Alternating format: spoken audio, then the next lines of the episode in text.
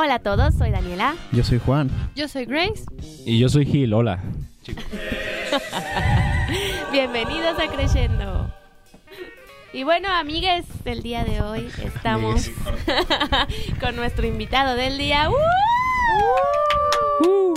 Eddie Lara, que está por segunda vez con nosotros. Estamos muy contentos de tenerlo aquí. ¿Qué ¿Cómo tal? Muy bien. ¿Y tú? Muy bien, muy bien, excelente. Ok. Pues hoy vamos a tener un tema interesante, una propuesta que nos trae Eddie. Vamos a platicar un poquito sobre cómo formar un programa para un concierto. Así que nos va a platicar un poquito. Él tiene ya bastante experiencia en esto. Ahorita está dando algunos recitales. Bueno, este año ha estado muy activo, ¿no? Dando Sí, recitales. sí, bastante. ok. Ya es famoso, amiguitos, ¿eh? Sí, se han unido a uno de sus, de sus Una- recitales. una Vayan. rockstar de Ajá, guitarra clásica. Pura fama Ok. aquí en Creyendo. Así es. Ok, bueno, eh, pues comenzamos. Así es. Bueno, um, primero que nada, eh, me gustaría decir que todos, absolutamente todos los que estamos aquí tenemos suficiente programa o piezas para presentar un programa en un concierto, pero muchas veces no lo sabemos, ¿no? Este... Muchas veces cuando escuchamos, "Ah, es que tengo que tocar un recital o esto, pensamos que tiene que ser programa nuevo o muy difícil. Ah, este, pensamos, recital de piano, sonatas de Beethoven, estudios de Chopin. Ajá, o sea, súper difícil, ¿no? Y realmente, o sea, uno puede tocar lo que sea en un recital. Lo que sea. Este, cumbiones, lo que sea, ¿no? Ajá. Entonces, este, vamos a, a, esto. Por ejemplo, Mario aquí presente en un recital de piano que él de puede tocar sin problema sus obras, ¿no? Este, y nadie va a decir nada, porque la verdad es que a la gente que asiste a los conciertos le da igual si tocas una sonata de Beethoven que no conocen o una pieza de Mario que no conocen tampoco. Entonces todo el programa es válido, todas las piezas son válidas y citando el libro de incompetencias de Denis Sabajic, si tú tocas piezas, solamente piezas súper difíciles y no una piecita sencilla, dos, que a lo mejor tú amas así, amas esa pieza, te sale súper bien, la tocas en tu casa, tu mamá te dice, ay, qué bonito mi hijo, que sabe qué, qué bonito". Ajá, o sea, todos disfrutan eso, pero no es la clase de pieza que, que uno piensa "Ah, cuando vas a tocar un recital y esas deberían de ser las primeras, ¿no? Todos piensan Claro. que pues, te tienen que deslumbrar, ¿no? Así la Ajá. audiencia ahí, no, sí, virtuosismo y así como, bueno, tranquilo. Ajá, ajá, pero, pero no, no, no se trata de eso tampoco, ¿no? Entonces, bueno, eso es, es lo primero, pero si nosotros vamos a abordar un programa desde cero, ¿qué es lo primero que tenemos que hacer? Bueno, vamos a hacer la cuestión mecánica. Eh, creo que digitar es súper, súper, súper importante. O sea, tú tienes una pieza nueva que estás abordando, la lees primera vista, todo, dices, ok, tiene sus cosas. Si la cuestión mecánica em, no está bien plantada, no puedes tocar. ¿Ok? Muchas veces eh, he visto como error común que compañeros están tocando la pieza que sea. ¿Con qué dedo tocas esto? Ah, con el que me quede más cerca cuando llego ahí. o sea, no, no se puede dejar al azar eso, ¿no? Entonces hay que digitar. A veces dicen, eh, por ejemplo, a mí me han dicho, es que es muy exagerado lo que haces, de digitar cada una de las notas, aunque sea Obvio. obvio. Ajá. Pero yo no me sé todo en la partitura, ¿no? O sea, hay, hay casos, por ejemplo, de virtuosos como Ichiro Suzuki que se decía, ah, en el que sabía toda la obra de Ponce. En el compás tal, número 107 es fa sostenidos. O sea, uno no tiene ese nivel. Entonces, de menos, lo que te deberías de saber es con qué dedo estás tocando cada nota, ¿no? Pasa lo mismo para todos. O sea, si eres cantante, escribe tus respiraciones. Y eso ni siquiera estoy hablando de la cuestión musical, articulación, crescendo, decrescendo. este, solamente la cuestión mecánica. Si eres cuerdista, las Eres violista, arcadas. No hagas nada porque de todos modos va a salir mal.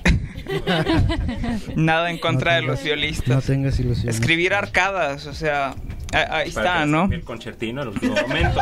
Eso puede ser, pero si es, por ejemplo, la orquesta, que eso es otra cosa. O sea, yo quiero hablar de diferentes accesos de, de programas que tienes.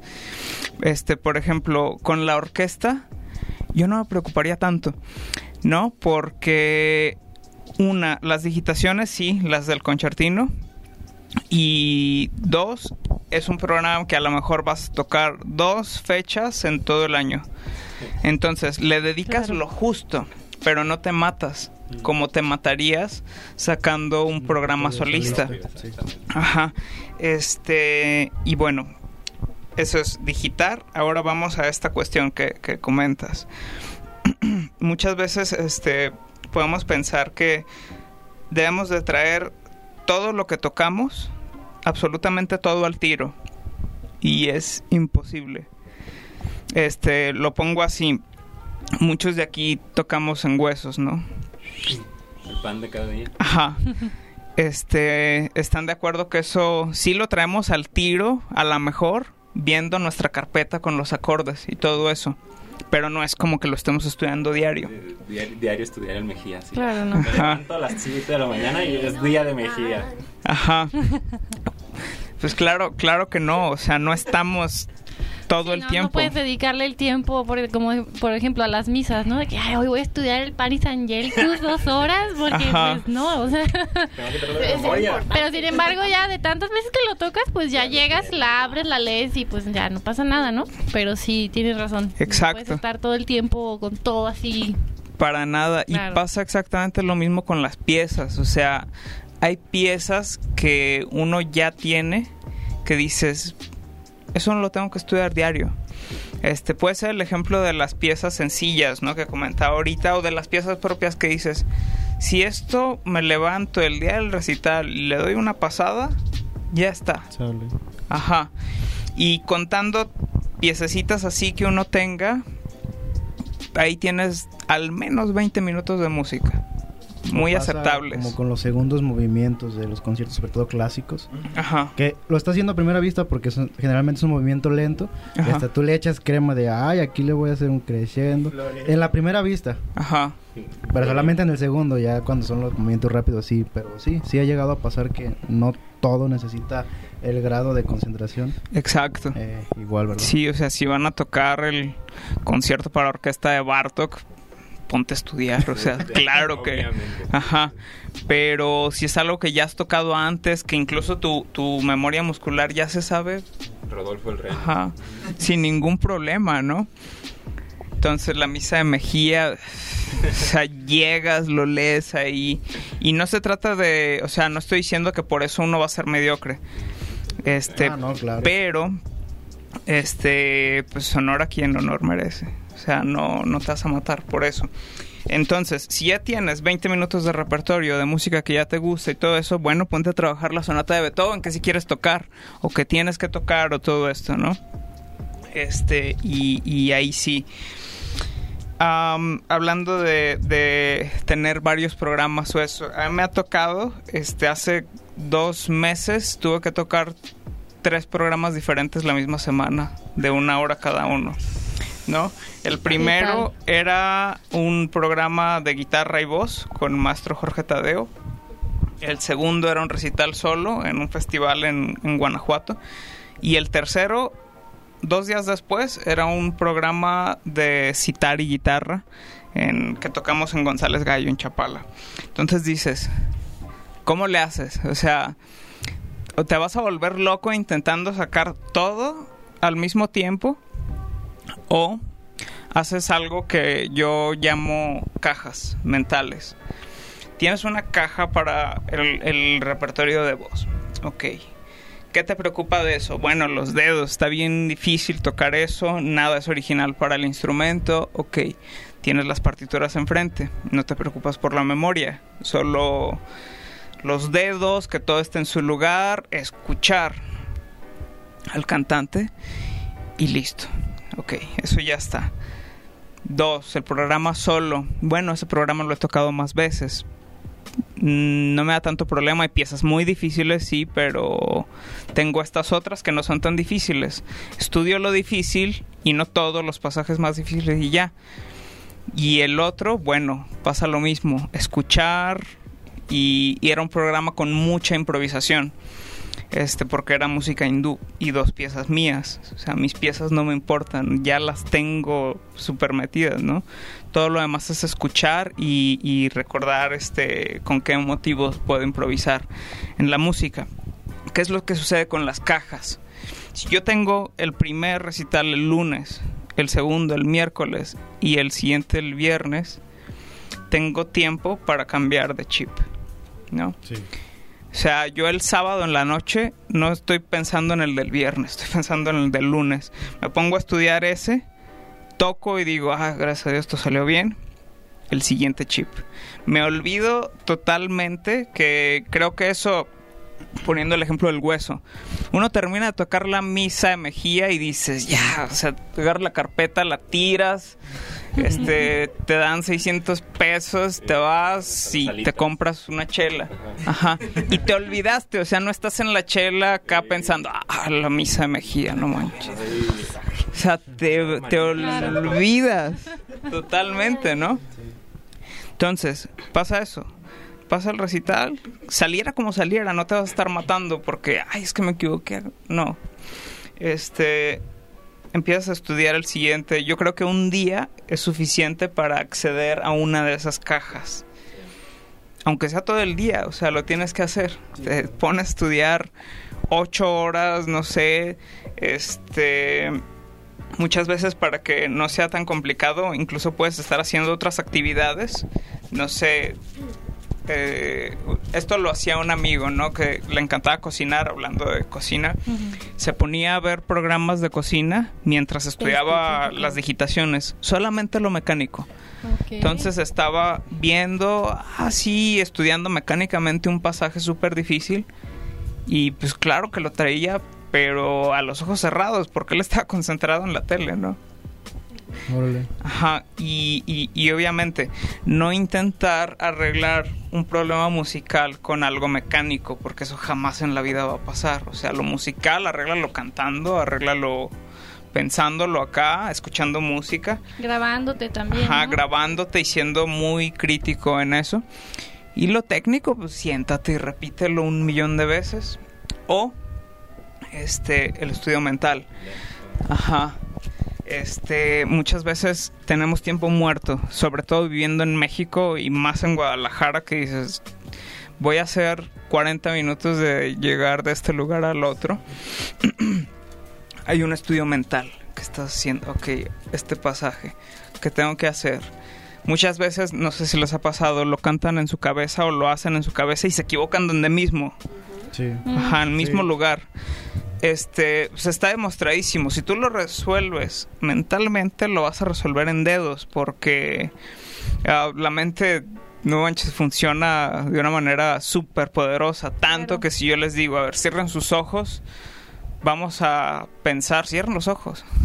Ah, ¿en serio? Ajá, vamos a pensar que cortamos un limón grande, así, y luego lo agarras y te lo llevas a la boca y lo exprimes, ¿no? Si sienten eso, ¿no? En la boca. Pues tan real es lo que produce su mente que de esa misma manera se puede resolver un pasaje que no le sale. Sí, y eso que dices es bien interesante porque ese tipo de memoria como más consciente es la que a la hora de la hora no se nos va. O sea, Ajá. siempre, siempre pasa esto, nunca hay que confiarse de que, ah, ya lo traigo en dedos, porque a la hora de la hora esa memoria no es completamente consciente. Es algo No. que bien puedes ir tocando tu fuga de bajo, lo que sea, y no sabes ni qué notas son.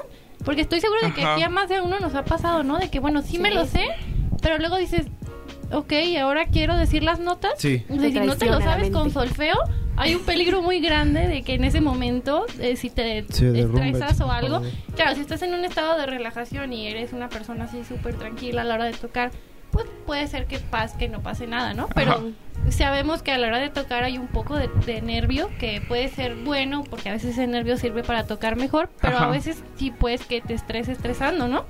Entonces, eso de asegurar conscientemente, o sea, si tú puedes solfear lo que estás tocando, por ejemplo, en el caso del piano yo me identifico mucho porque a veces mano izquierda, mano derecha, o sea, la mano izquierda es con solfeo, así de plano, los nombres de las notas para que esté bien, bien, bien seguro. Ajá, sí. Sí, pues es como hacer atajos, ¿no? Y realmente conocerse, o sea, quién es uno, ¿no? Si a ti te funciona eso y ese es el camino, hazlo de esa manera. O sea, claro que uno puede experimentar siempre e intentar mejorar y siempre estar en la búsqueda. Pero si algo ya te funciona, quédate ahí, ¿no? Y pues sí, esa es la, la manera consciente. Este, entonces, eso de las cajas para mí es como, como el ejemplo perfecto de cómo puedes tener uno, dos, tres, cuatro, cinco programas y ahí están, o sea, están en tu cabeza y sabes que están al alcance. Este, por ejemplo, una vez eh, estando en el Festival Internacional de Guitarra de Monterrey, um, vino un guitarrista croata que se llama Soran y estábamos platicando con él, así él tocaba al día siguiente. Y ya, ¿qué onda, maestro? ¿Cómo le haces? Ah, yo tengo cinco programas siempre a la mano. Pero no, no es de que los esté estudiando diario, sino de que ahí están las cajas. ¿Cuál va a tocar? No, el 4 es este. ¿Y qué tocan los otros, maestro? No, que esto y esto y así, bien difícil, ¿no?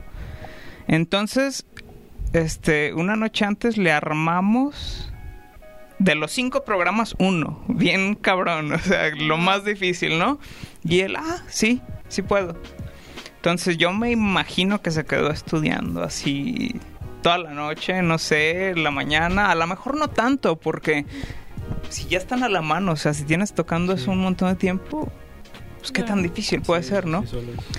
Pero tocó un recital impresionante, o sea, cambiando el programa una noche antes, porque estaba dentro de sus cajas. Ajá, en el chip. Entonces, este, y, bueno, entre más corre uno un programa, más le puedes hacer lo que quieras, ¿no?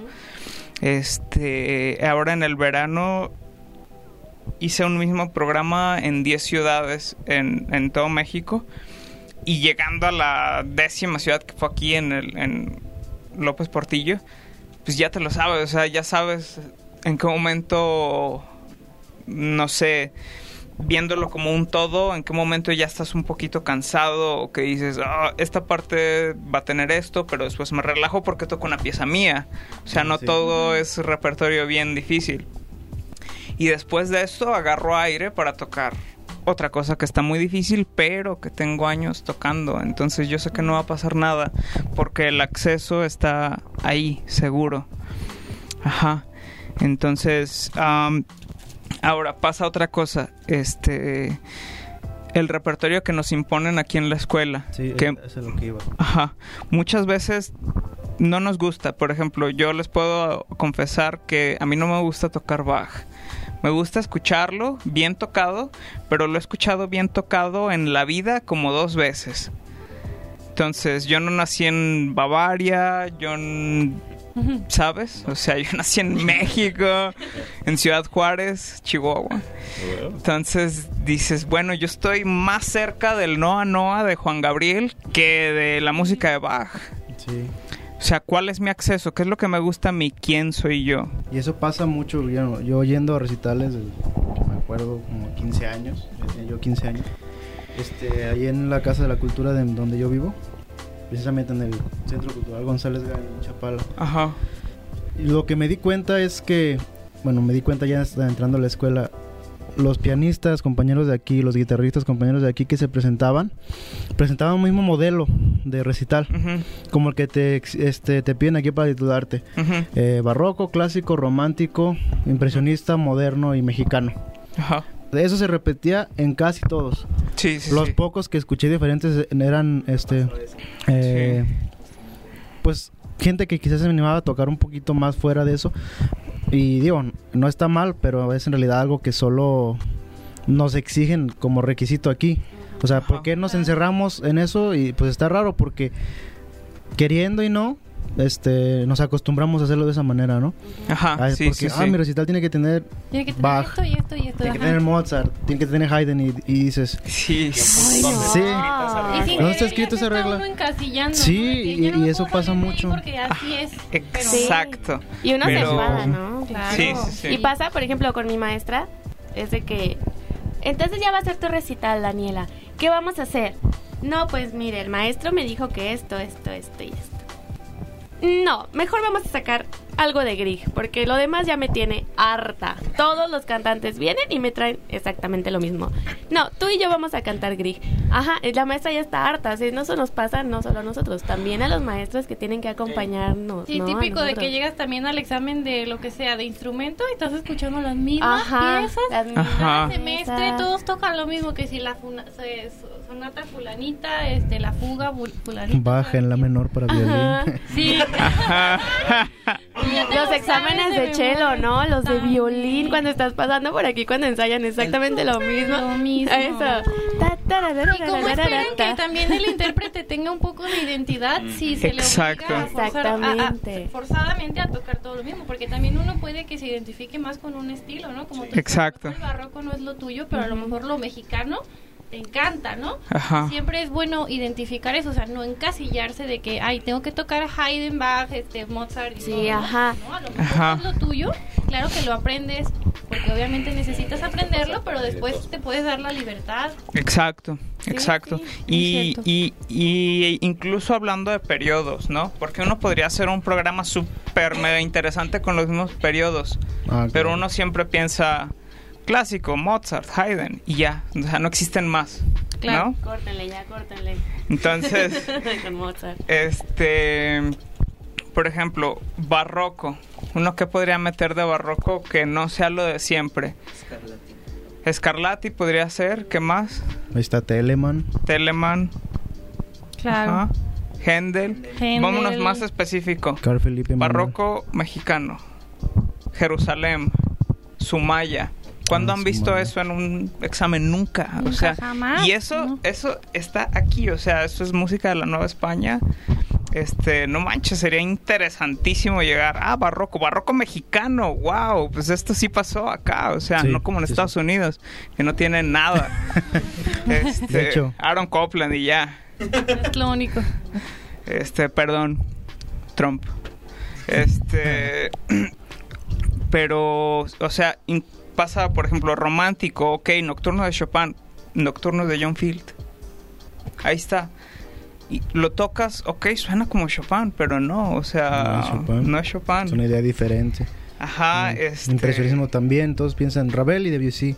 Ajá. Y pues no, Claro. son Ravel, o sea, sí, son maestros y música. La verdad, es de mis periodos favoritos, pero también hay muchísimos compositores que. Bueno, también hay que ver la variedad porque hay veces que nos encasillamos porque son los más conocidos compositores para piano o para guitarra. Ajá. Pero para otros instrumentos, como que nosotros queremos a, a- como que adoptar a la media Ajá, común, sí, y- sí, y sí. Yo, por ejemplo, que toco flauta, digo, ah, pues algo de Debussy para flauta. No, pues está Syrinx, está los extractos orquestales del- de la siesta de un fauno y ya. Ajá.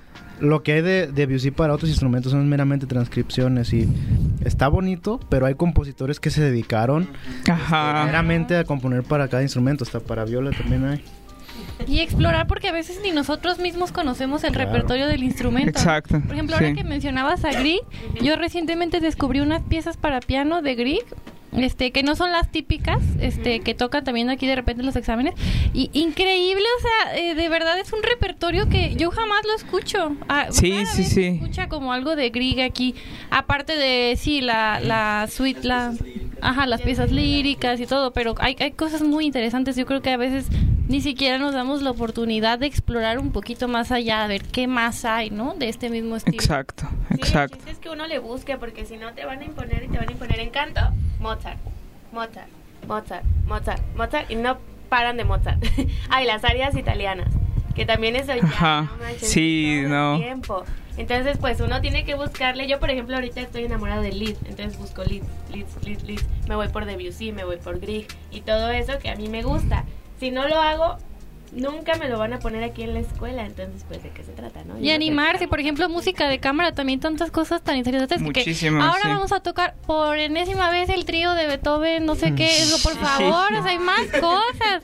Es que sí, de verdad, de repente uno se encuentra también en... Por ejemplo, a mí me sorprendió que me dijeron, por ejemplo, que en el barroco, ah, no sé si sea verdad, pero por ejemplo, violinistas, chelistas y eso, ven mayormente...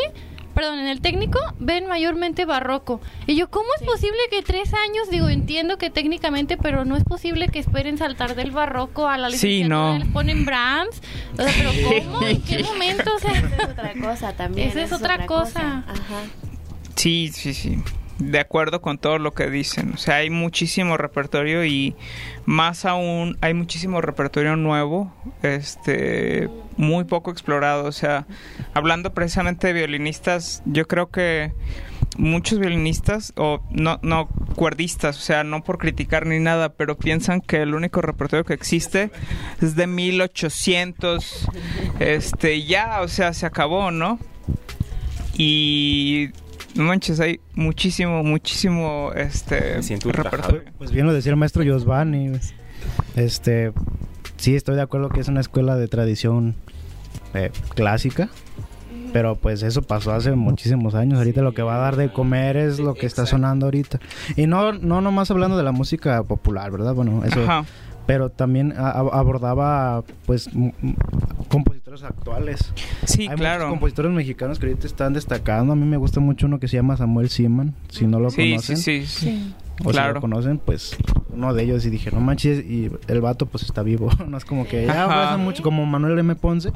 Sí, también es un gran exponente, pero hay compositores este contemporáneos que están sacando muy buen material y lo chido estaría que nosotros como aún estudiantes este diéramos esa No, y no te vayas tan lejos. Tenemos compañeros compositores aquí en la escuela. Ajá. Ah, claro. Ajá. O sea, Sí. ¿por qué no podríamos cantar o tocar algo de lo que ellos están componiendo? A mí se me haría padrísimo. Hubo una Claro. oportunidad con el maestro Luis García donde compusieron algunos leads, Mm, los sí. compañeros, y los de canto les...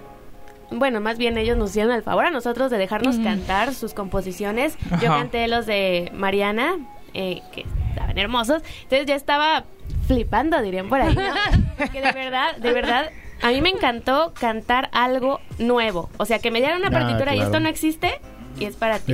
Sí. es Tú. increíble. Ajá. Métele. Sí, sí, sí. Eso es, está Tener maravilloso. tu libertad de interpretación, ¿no? Exactamente, y ser el primero en cantar algo es como de... oh, También. Y mira, tener al mira. compositor a un WhatsApp de distancia de que, oye, este ¿Y cómo te gustaría ¿no? que hiciera esto? Y Claro. tener, ¿Y ajá, el cuántas diálogo con el piezas compositor. terminan por no presentarse porque al final las piezas se presentan en el recital de titulación del compositor casi siempre y después Ajá. ya no vuelves a escuchar a menos aquí en la escuela nada de eso dices Y ese ya, vínculo, ese ¿dónde queda, no? El intérprete y el compositor, sí es cierto. Sí. Súper. pues bueno, qué bueno que abrimos aquí esto. Este, todo va a lo mismo. Uno va agarrando una identidad propia y al final es más fácil. Digo, ya lo dijimos, hay veces que sí tienes que hacer esto, tienes que tocar piezas que dices, ok, lo tengo que hacer para mi recital de titulación, ok, haces todo lo que ya hicimos, digitas, preparas todo esto, a lo mejor te termina gustando, a lo mejor no, lo tocas una vez y ya, pero va a salir bien, o sea, por, por todo este trabajo y, y te metes en la caja de recital titulación, o sea, esto no me define como músico, Como como, músico. artista, es un mero trámite, a lo mejor no es tu mejor recital, pero tampoco va a ser el único, ¿no? Entonces, y, y, y una última cosa, creo que es muy bueno pensar en nosotros como, como alguien especial, ¿no? Porque muchas veces pensamos que, ah, es que lo que estoy tocando no está tan difícil, o es que estas piezas no, no, no son tan difíciles, o sea, sí me gustan, pero no es lo que la gente quiere y lo que la gente Sí. quiere no es lo más importante, porque uno toca para sí. Y tan especiales somos que estamos en una carrera especializada en música eh, y, hemos hecho un montón de esfuerzo para hacer esto. Entonces, si nosotros no mostramos realmente lo que nos gusta, quiénes somos y sin importar la dificultad y todo esto, entonces, ¿qué estamos haciendo, no? O sea, lo que cada uno hace a mí de repente se me olvida que ustedes, por ejemplo, son músicos, porque yo me llevo bien, ¿no? Y, ay, mira, qué chido. Y luego los escuchas tocar o cantar y dices, wow, no manches, no, o sea, no me acordaba que, que, que eras músico y que lo hacías tan bien, ¿sabes? Este, entonces, creo que eso es muy importante porque si nosotros como músicos lo valoramos, la gente que está allá afuera, que no está acostumbrada a escuchar esto, dice, wow, qué, qué chido, ¿no? Este, y al final eso es lo más importante. Este, uno no tiene que dar programas de hora y media. Este, que si se puede, adelante, ¿no? Pero tan fácil, quieres empezar a recitarles, júntate con dos, tres amigos, hagan un colectivo, 15 minutos cada uno, súper bien. 15 minutos los tiene quien sea, la gente primero de técnico o quien sea Sí, realmente. sí. Entonces es dar el paso y pues ahí está López Portillo, o sea, quien sea Sí. puede pro- probar un programa ahí, este, no cuesta nada. O como música de cámara Ajá. también, porque yo creo que a veces lo que nos cuesta mucho es ese paso de tocar solo. Ajá. Pero una buena preparación es tocar con uno o dos compañeros más, obviamente. Ajá. Bueno, un instrumento que no es armónico como el mío, pues sí es necesario una- a veces un acompañamiento, pero Ajá. eso sí es un gran impulso para que a la hora de que tú hagas un recital como solista, obviamente con, con- con acompañamiento, pues te dé esa seguridad, ¿no? Sí, y esa sí, sí. confianza de, de saber que lo que estás presentando es lo que, lo que tú quieres transmitir. En voz Sí, de sí, sí. compositores, obviamente, pero lo que tú quieres decir ahí está, ¿no? Ajá, y más si estás identificado con tu Claro. programa. Claro. Ajá, cuanto más. Sí, y aparte ta- cosas tan interesantes y tan tan buenas que surgen a veces aquí en los mismos ensambles de música de cámara que uno siente pena de que ay pues solo van a tocar en el examen, El ¿no? sí. Ajá. Ya pasa el examen y ya este y ahí lo dejan, o sea, eh, también yo creo que vale la pena que, bueno, trabajaron todo el semestre en montar esa obra tan difícil, ya sea lo que sea, Brahms, Mozart, Piazzolla, o si escogieron algo más, más contemporáneo. Este, pero sí, de- eh, yo creo que valdría la pena que también bus- este, buscar eso, ¿no? Llevárselo a la gente también, que no se quede en este círculo tan cerrado que es nuestra escuela, ¿no? Que se, que se lleve a, al exterior. Sí, sí, sí, de acuerdo. Pues bueno, Sí. ¿alguna pregunta, comentario? No sé. ¿Qué? Nada, ya, todo listo. Pues nada, chicos. Llegó el momento. Yo solo vi- vine para dar el final. O sea, ya estoy aquí 30 minutos sentado y nada más quiero. Solo voy a cerrar. De la Sí. viola. Muchas gracias. Salió a defender la viola, como debía. defenderla. Pues nada, chicos, muchas gracias por haber visto este programa tan genial. Eh, se los agradezco un montón. Ya saben que tienen que suscribirse, darle a la campanita. Eso sí, los ven en YouTube. Si nos escuchan en por aquí. eh, Spotify. Spotify. por favor, escúchenos. Pues, Y síganos también. Eso creo que sería muy interesante. Y pues nada, eh, Vayan a Instagram, content, Contesten nuestras encuestas. Sí. Aquí estamos trabajando para saber qué les interesa. Que si ustedes tienen una propuesta, como aquí nuestro compañero Eddie, que este fue un programa súper interesante, la verdad. Y pues este es un espacio para que también se acerquen y, oigan, quiero hablar de, no sé. Sí, este, aprovechen mientras todavía somos eh, gente de pie como ustedes. Cuando seamos famosos y nos hablen, no les vamos a acercar. Así que es un momento. Sean como Eddie, por Vayan a favor. las encuestas de Instagram, eso les quería decir. Encuestas, por favor, contesten. Déjenos su comentario. Eso es, Sí, los que queremos saber cómo son, conocernos eh, mutuamente. Así que nada, eh, muchas gracias a todos. Eh, ¿Algo más? Muchas gracias, Eddie, por tu tiempo. por ¿no? Gracias, Eddie, por ustedes. tan Gracias a ustedes. Pues bye. LOL. Bueno, esto fue todo. Yo soy Daniel Aguilar. Y yo soy Juan Reyes. Yo soy Grace Padilla. Yo soy Iram Acevedo. Saludos, Gil. Ven la próxima semana. Gracias. De hecho, no va a venir. Bueno, Perdón, creo que estoy gritando Y mucho. esto ¿Qué? ¿No fue- sabes perder el, el- nuestro invitado? Despide. Yo soy Eddie Lara, muchas gracias.